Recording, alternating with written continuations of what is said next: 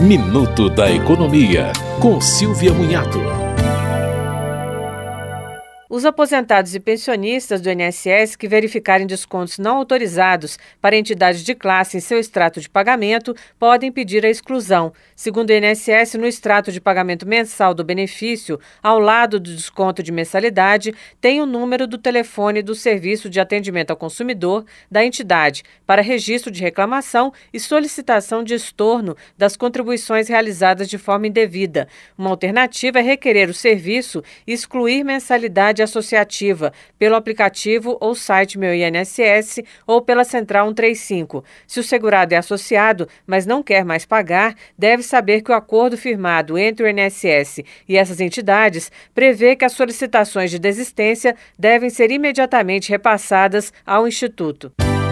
Você ouviu Minuto da Economia, com Silvia Munhato.